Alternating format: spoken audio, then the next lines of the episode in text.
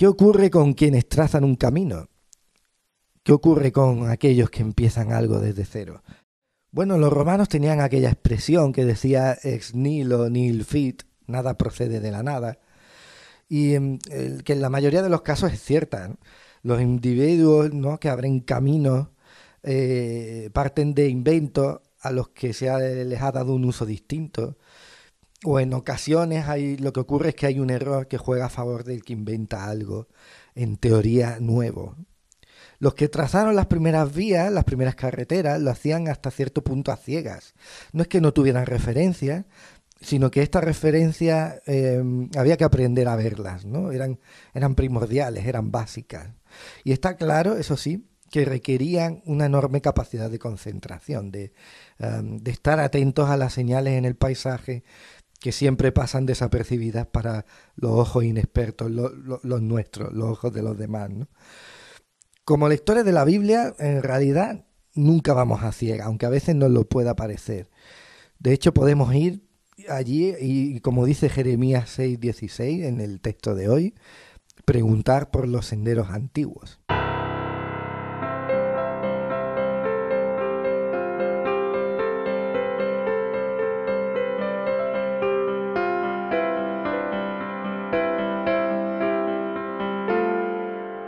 Esto es intervalos.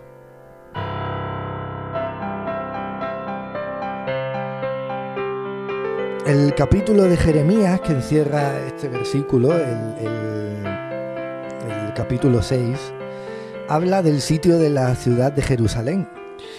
Casi automáticamente me acordé cuando lo leí eh, de, un poema de Zbigniew Herbert, el, poeta polaco, ¿no? Y bueno, aunque su nacionalidad fue polaca, cuando él nació, eh, su ciudad, Vol, eh, actualmente creo que la puede llamar Leópolis, esta ciudad pertenecía a territorio ucraniano. No estaba muy claro si nació en territorio polaco o ucraniano. Siempre estaban en guerra en aquella época.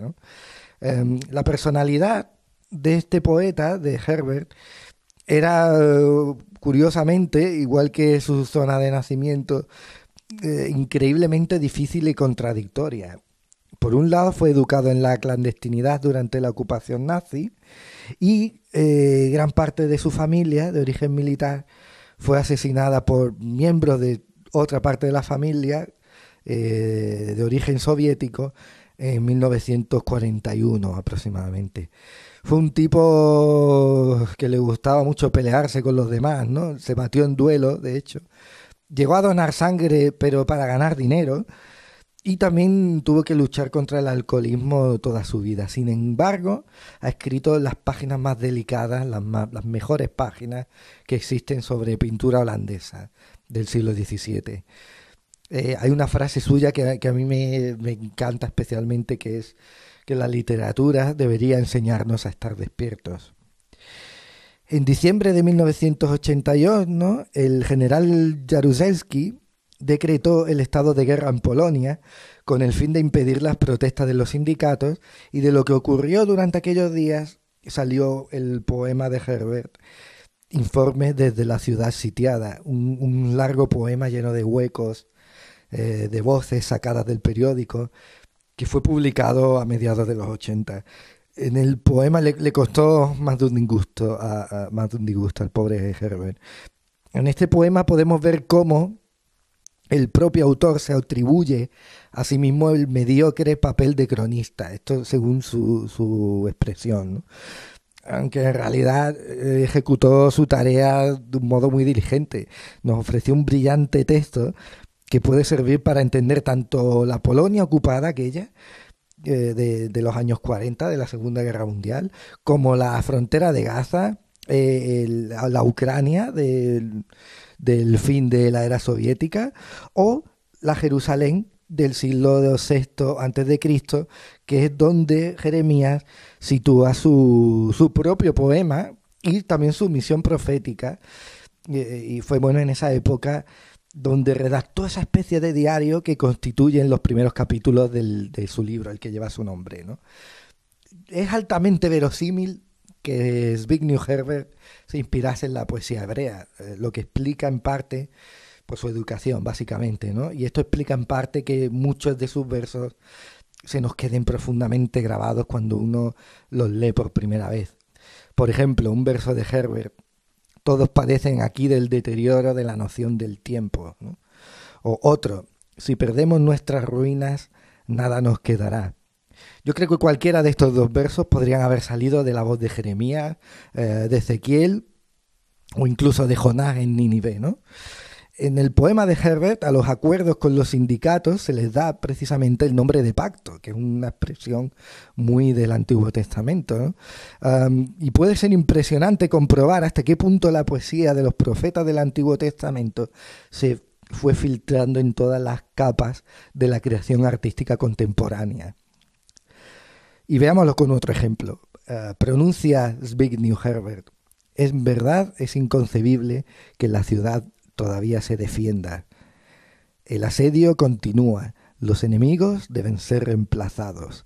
Nada les une excepto el anhelo de nuestra destrucción.